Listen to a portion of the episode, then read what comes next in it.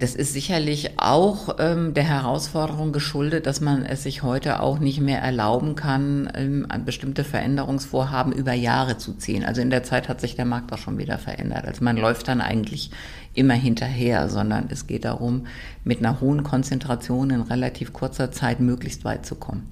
Und es geht in, einfach nur damit, dass man viele, viele Menschen einbezieht. Elisabeth Sechser will gutes neues Arbeiten. Gutes neues Arbeiten für, für alle. Herzlich willkommen beim Podcast Elisabeth Sechser will gutes neues Arbeiten. Ja, genau um das geht es hier. Gutes neues Arbeiten für alle. In meinem Podcast hört ihr viele Anregungen rund um das gemeinsame Gestalten der Arbeitswelt. Ich bringe euch hier mit Menschen zusammen, die nicht im System an den Menschen arbeiten, sondern mit Menschen am System arbeiten. Denn das gemeinsame Gestalten von Systemen und das Ermöglichen von Miteinander füreinander leisten liegt mir sehr am Herzen. Begleitend dabei wird mich der Beta-Kodex. Ja, der Beta-Kodex ist ein alternativer Ansatz zur herkömmlichen veralteten Alpha-Organisationslogik. Er räumt mit alten Management-Theorien auf, lässt stark pyramidal-hierarchische Organisationslogiken hinter sich, gibt Organisationen ihre volle Selbstwirksamkeit zurück, lässt Menschen arbeiten und leisten und das gemeinsam. Der Beta-Kodex ist kein Zeitvertreib, kein Nice to have, kein Probieren wir mal aus, kein Oh, das ist im New Work Trend. Nein. Hier braucht es Ernsthaftigkeit und die Einladung an alle, um gemeinsam echte Probleme zu lösen. So zu lösen, dass Unternehmen ihr System so gestalten, dass es zukunftsfähig und wettbewerbsstark und leistungsstark bleibt oder wird. Warum mache ich diesen Podcast? Ich bin seit 15 Jahren Coach und Organisationsmitentwicklerin und habe schon viele Abenteuer in unterschiedlichen Organisationen erlebt. Und ich kenne auch Geschichten von enttäuschten und erschöpften, verchange-managten Menschen – von regulierungsaffinen Zentralen, von übermüdeten Menschen nach zu vielen, zu häufigen, zu falschen Umstrukturierungen. Ich kenne Abenteuer vom ewigen Warten auf Managementausschüsse, von Entscheidungen von oben, von lähmenden Übersteuerungen und Überregulierungen, von vielen tollen Menschen, die von Organisationen viel zu sehr beschäftigt werden und eigentlich gerne arbeiten und leisten möchten. Ich kenne Führungskräfte, die nach veralterten Management-Theorien lobend, motivierend, vorgebend, beurteilend agieren.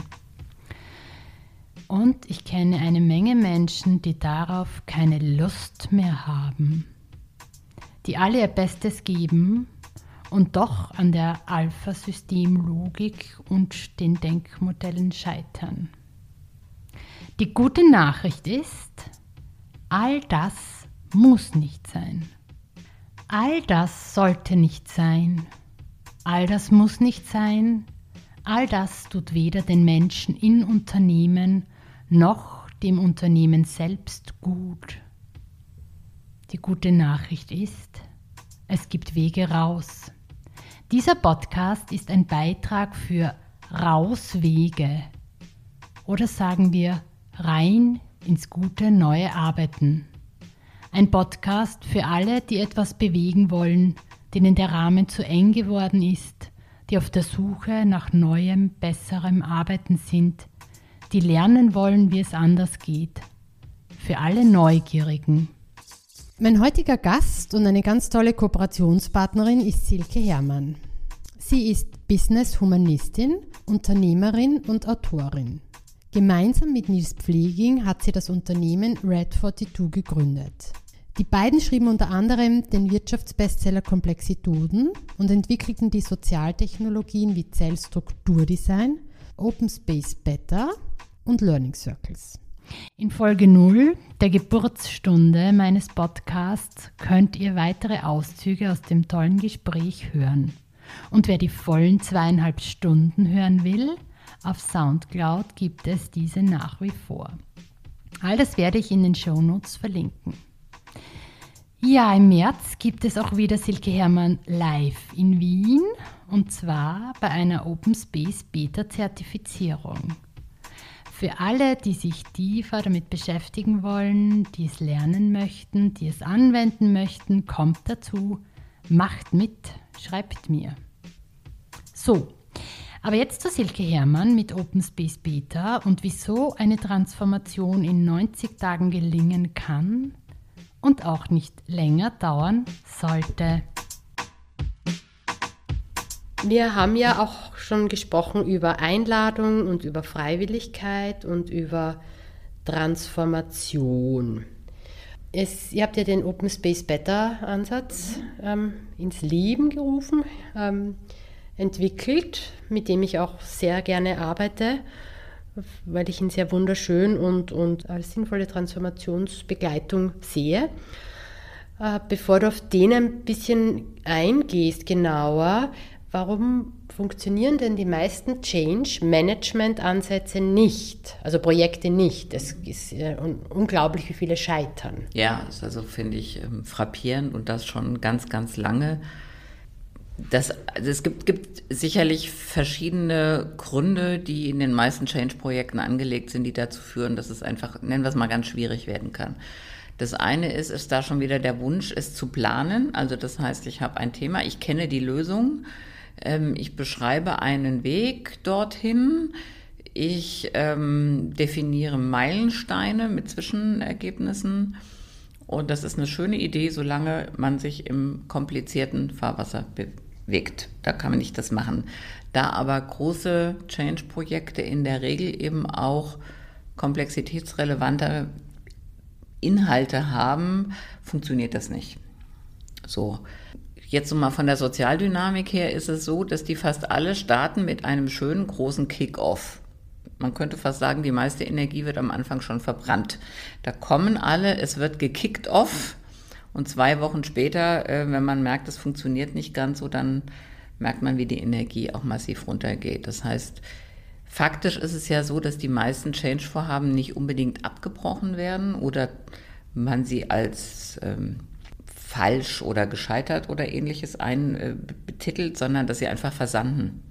Also es verläuft sich so, es wird irgendwie langsam, es wird man hält das, was man sich vorgenommen hat, nicht ein. Es wird irgendwann dann auch immer wichtiger und irgendwann kommt das neue Change-Vorhaben. so.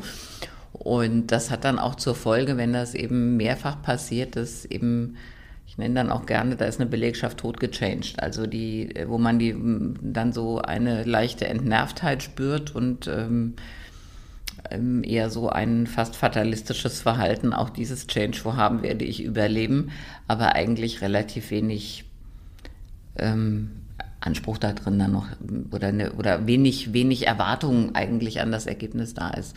Und es liegt daran, dass mit falschen ähm, Instrumenten in diesen Change-Vorhaben gearbeitet wird. Wir haben sicherlich in den letzten Jahren auch ähm, noch ein zusätzliches Thema, dass eben viele Change-Vorhaben, ich nenne das mal massiv beratergetrieben sind. Also das heißt, dass man gerne sich Consultants ähm, holt, die das dann machen das hat einerseits zur Folge, dass es dann dem Berater auch zugeschrieben wird, dass der ja dafür verantwortlich ist und nicht die Organisation. Das ist dann oft so eine ganz, ganz unsägliche ähm, Dynamik, die sich dann entfaltet. Und ähm, man von daher auch gar nicht so sehr begreift, was es eigentlich für einen selber oder die eigene Organisation äh, bedeutet. Also ich finde auch, dass diese Beratergetriebenheit von Change-Prozessen, äh, Organisationen meistens wirklich nicht gut tun. Das ist ja das Schöne am Open Space Better Ansatz, dass es darum geht, die, die, die Selbstwirksamkeit der Organisation ähm, ins Zentrum zu stellen und im Miteinander, füreinander zu gestalten. Ja, also ich sage auch gerne, den Organisationen ihre Selbstwirksamkeit zurückgeben. Also man kann das auch ganz einfach so sagen, das, was ich nicht selber mitgestaltet habe oder wo ich auch selber für geschwitzt habe, gekämpft, ähm, vielleicht auch mal bis zur Erschöpfung, für das werde ich hinterher auch nicht eintreten, dass es funktioniert und dass es erhalten bleibt. Ja, das ist eine, das ist eine Frage von, von Kopplung an der Stelle. Und ähm, das andere ist, dass ja ähm, die wesentliche Kerne, was in der Organisation auch nicht gut läuft, dass man das ja weiß. Also es ist ja nicht so, dass das das große Geheimnis ist, was durch eine Analyse eines Externen dann auch tatsächlich als Überraschung rauskommt, äh, sondern eigentlich alle, die in der Organisation arbeiten, wissen das ja. Das sind ja so diese diese, ähm, ich nenne es mal offenen Geheimnisse und es geht ja nur darum, dass man das auch auf den Tisch legen darf und daran arbeiten darf. Und ähm, von daher finde ich, dass auch viele Analysen, die ja gerne im Rahmen von Change-Projekten durch Berater durchgeführt werden, eigentlich nur den einzigen Zweck haben, dass man Dinge so aufbereitet, dass das, was eigentlich sowieso alle wissen, auch besprochen werden darf. Das ist dann auch irgendwie ein bisschen verrückt. Ja, it's crazy, it's crazy. Ja. Mir fällt ein, wir haben vor 2014 ein, äh, so ein Forschungs- und Lernprojekt gemacht, äh, wo wir 20, Organisat 20 Organisationen äh, sogenannte Top-Manager eingeladen haben und mit dem intuitiv führen und entscheiden. Und der war total schnell voll und es waren viele Männer, hat mich sehr irritiert. Mein Vorurteil war, da kommen wahrscheinlich Fra mehr Frauen. Frauen ja. Und, ähm, und es war, das Schöne war, also es war, es fällt mir gerade ein, eine, das eine war so, dieses ähm, organisationsübergreifende Lernen und Austauschen, also war sehr entlastend, dass eben viele haben gesagt, sie haben intuitiv wissen sie eh, um was geht. Natürlich. Und dann müssen sie immer mit Kennzahlen belegen, damit es irgendwer ihnen glaubt, also damit ihnen jemand glaubt, ja, und dass es äh, wirklich äh, sehr viel in Organisationen ja schon so klar ist und man versucht immer, entweder kaschiert man es mit Zahlen oder man nimmt dann nur die Zahlen, die dann nicht hinschauen lassen oder man sucht die Zahlen, die das dann irgendwie, die man braucht, damit man argumentieren kann. Ja, und das finde ich war auch, war auch ähm, schön und ähm, haben sich alle sehr bestärkt gefühlt, eigentlich einfach sich mehr darüber auszutauschen, was sie für eine Ahnung haben, was sie für eine Hoffnung haben, was sie für gut befinden und es mal in, gemeinsam in die Richtung zu gehen. Ja, ich glaube, es ist ja oft mehr als Ahnung oder Hoffnung. Also ich glaube, die meisten, die ähm, wissen wirklich sehr genau, um was es geht. Es wird eben nur nicht besprochen. Und für mich war so ein, ein interessantes ein interessanter Fall, der ist sicherlich fast zehn Jahre her, der hat dann auch sicher bei mir auch zu einem Schwenk nochmal geführt, was tut man so von außen und was nicht haben wir mit einem Team auch so eine Art, wie man das so macht, so nennt man so verkettete Interviews geführt in der Organisation, wo die Probleme eigentlich sind. Und ähm, auch mit ähm, arbeitsteilig, mit verschiedenen Kolleginnen. Und dann habe ich aber in dem Workshop gesagt, wir stellen das nicht vor. Ähm, das liegt gedruckt hier irgendwo, das darf man sich auch nehmen. Und ähm, wir haben dann die Frage gestellt, was meint ihr, was wir rausgefunden haben? Und äh, woran es liegt. Und das ist ähm, erst verdeckt erarbeitet worden und es war 100 Prozent Deckung. Das heißt also, wir haben weder was Neues ähm, herausgefunden, wir haben auch keine neuen Schlüsse gezogen. Es war alles da und zwar äh, sofort. Mhm. Und ähm, ich finde, unter erwachsenen Menschen sollte man sich solche Umwege sparen, sondern es geht eigentlich hin darum, so eine, so eine Besprechbarkeit herzustellen. Und das hat was damit zu fragen, was geht es eigentlich wirklich? Und daran ganz ernsthaft zu arbeiten. Ja, Ernsthaftigkeit und ist, ja ein, ein, ist ja essentiell auch, um einen Transformationsprozess auch zu gestalten. Ja, ein Open Space. Da Better. haben wir dann doch ein Lieblingswort gefunden. Ja, ich, ja. ein Lieblingswort, ja. Wieso ist das äh, eines deiner Lieblingswörter?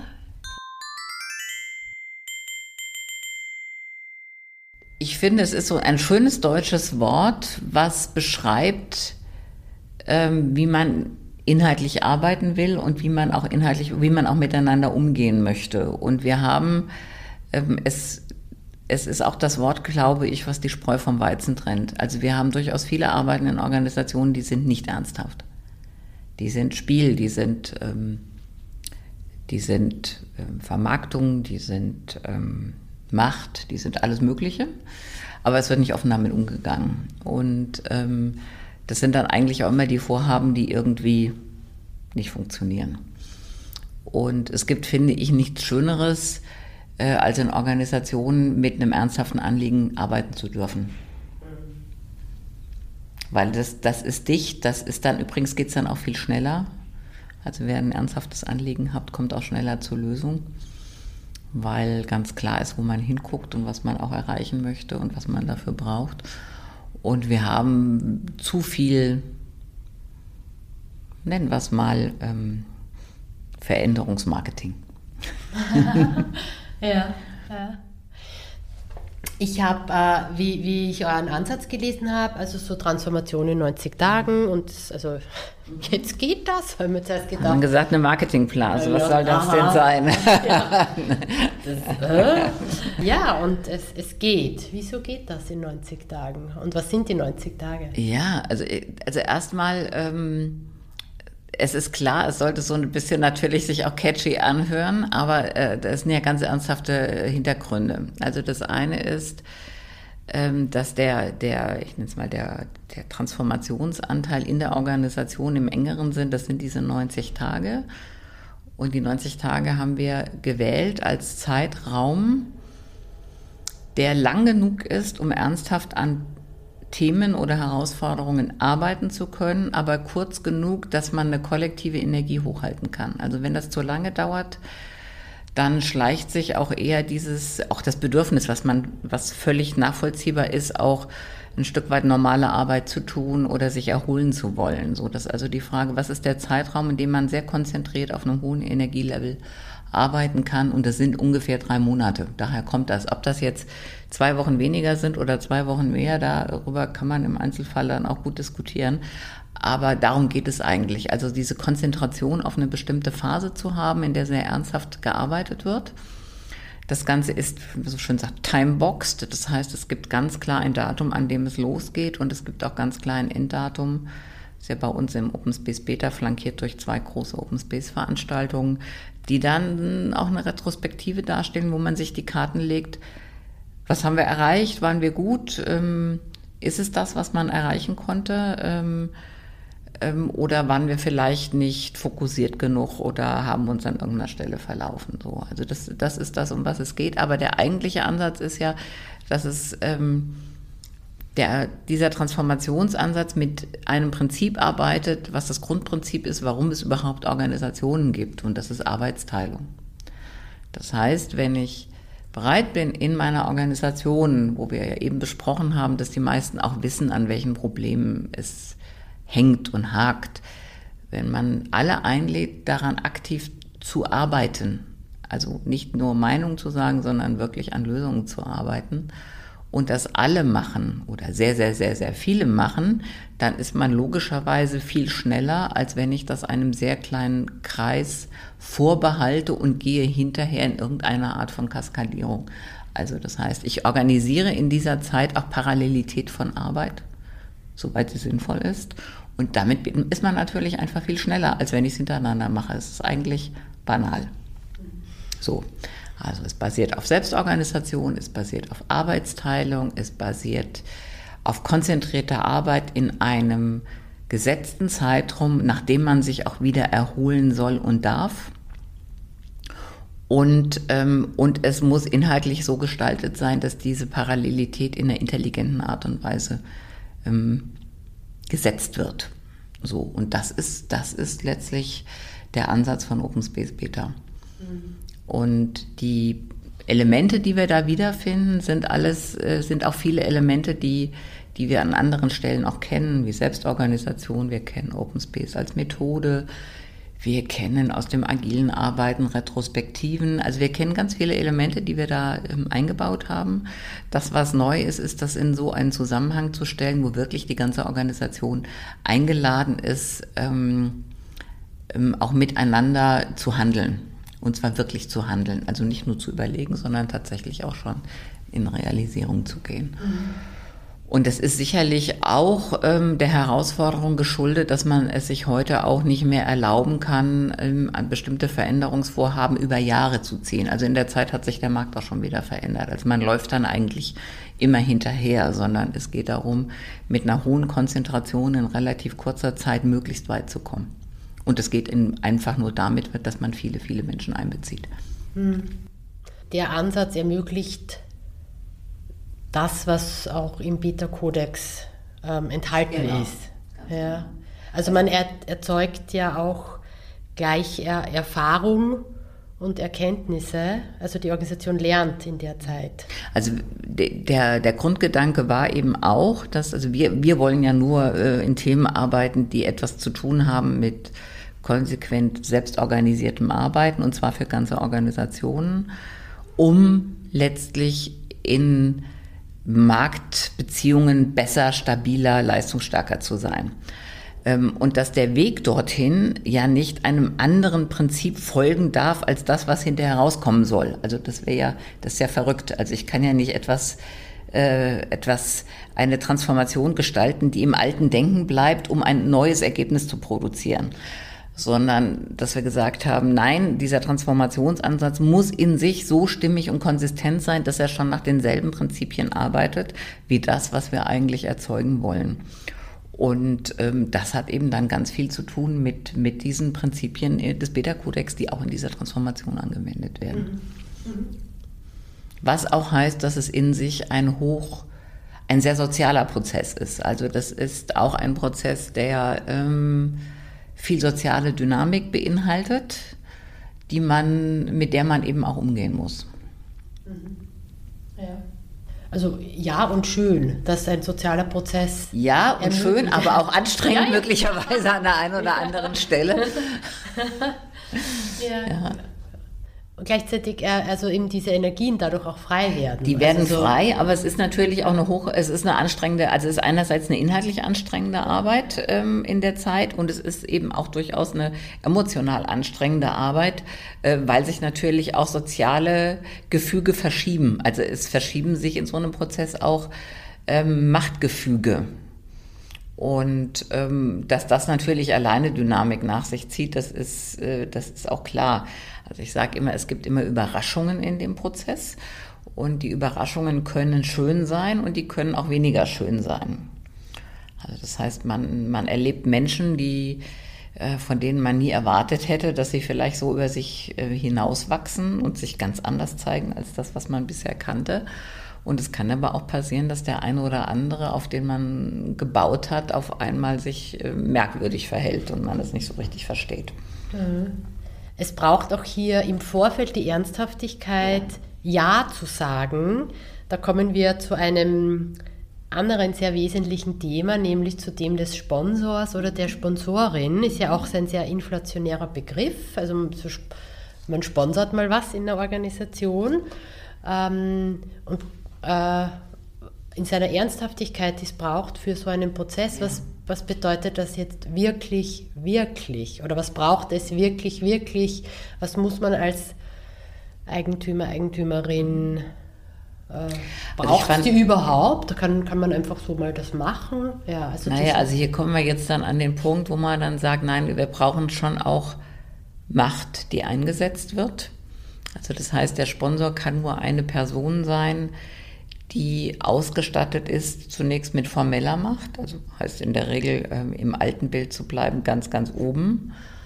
Äh, es muss jemand sein zunächst, der die Macht hat, Menschen einzuladen zu einem solchen Prozess. Und da kann man ja immer überlegen, wer hat die denn eigentlich?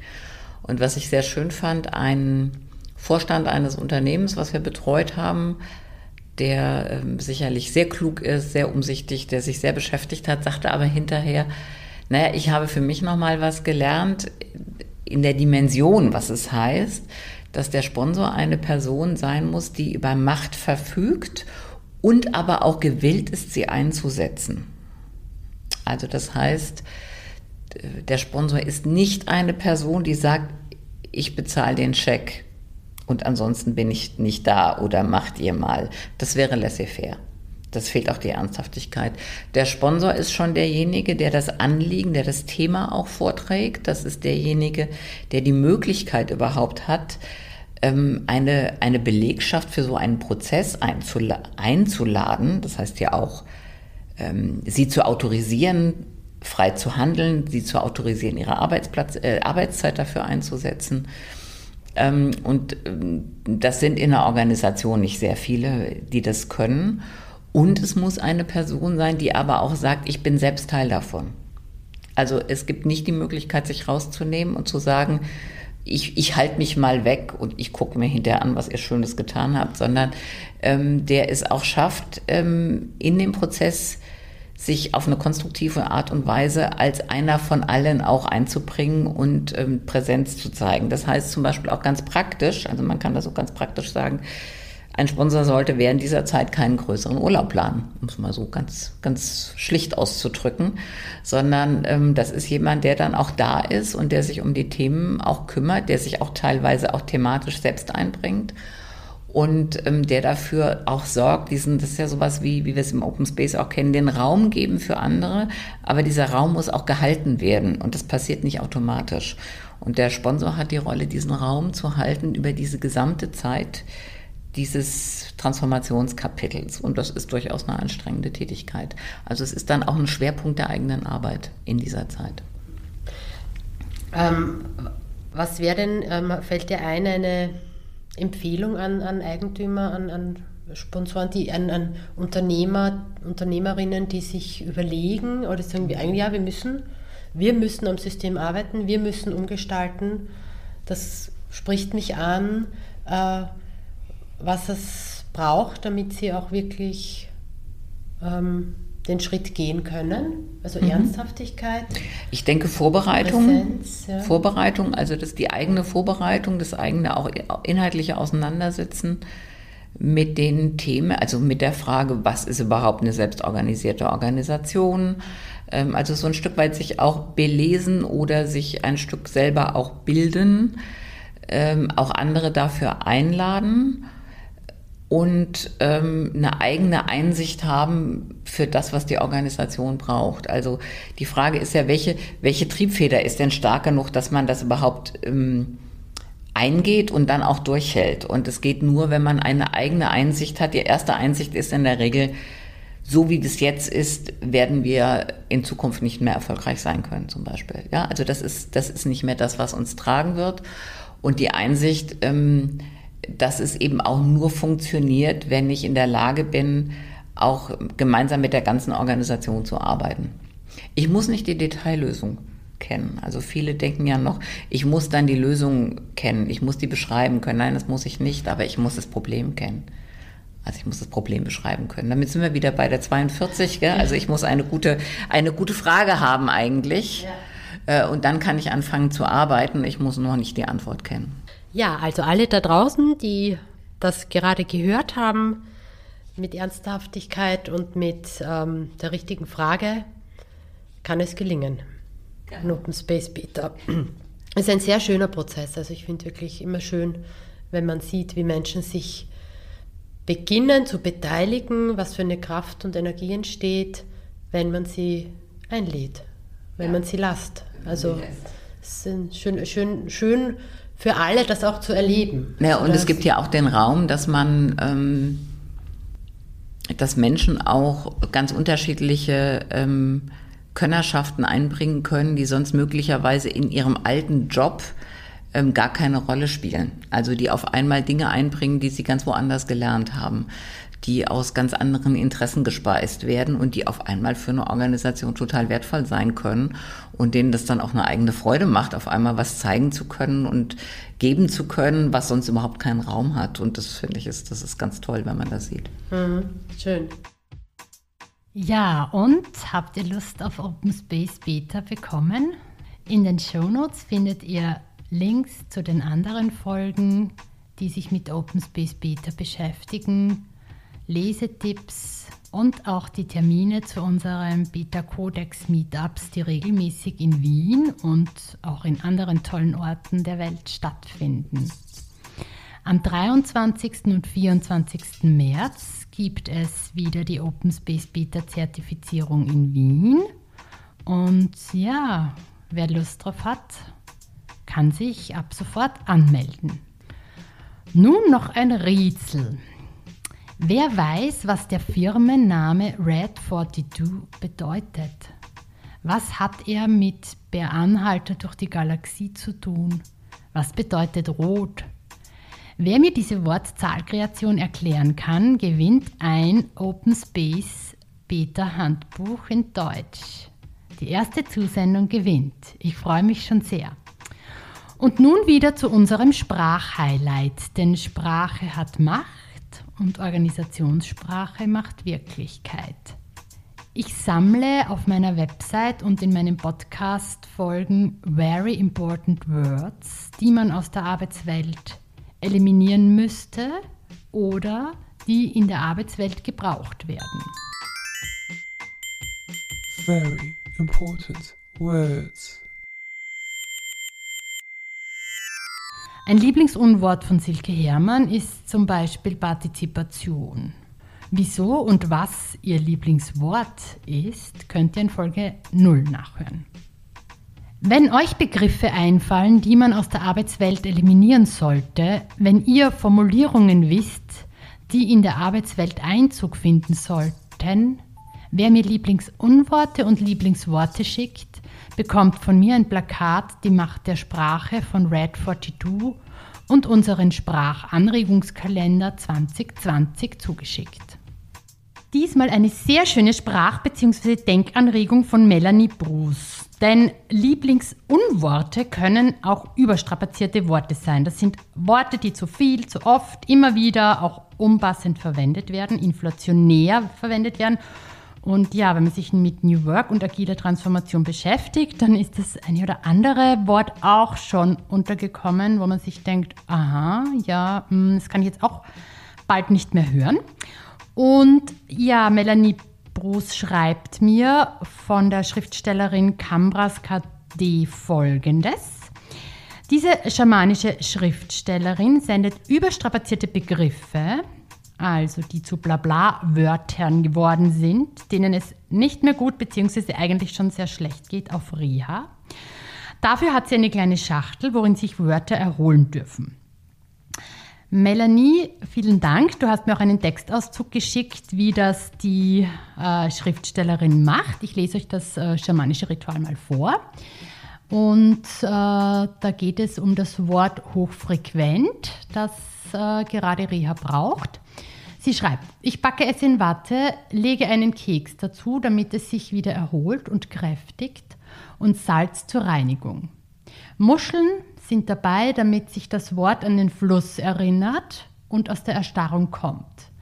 Dann kommt es in die Spirit-Schublade zu den anderen. Es wird sich erholen, ich bin zuversichtlich. Noch ist es stark entkräftet und fast eine Lachnummer.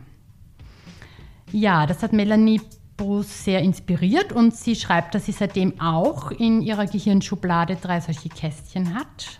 Aktuell sind bei ihr die Zwillinge Licht und Liebe zu Gast. Die hatten chronischen Brechdurchfall und dürfen sich jetzt auf Reha erholen. Liebe Melanie, vielen Dank für diese Anregung und alles Gute den beiden Worten, also dass sie wieder zu Kräften kommen. Ich schicke dir natürlich das Plakat Macht der Sprache und unseren Sprachanregungskalender. Ja, und da gibt es einige Begriffe, die, die kann man noch richtig toll und viel verwenden. Denen geht es sehr gut. Danke, Melanie. Ja, das war's für heute. Mein Name ist Elisabeth Sechser und ich will gutes neues Arbeiten für alle. Ich habe eine Leidenschaft für die Zeit und ihre Fragen und eine nie enden wollende Lust, mich diesen zu stellen.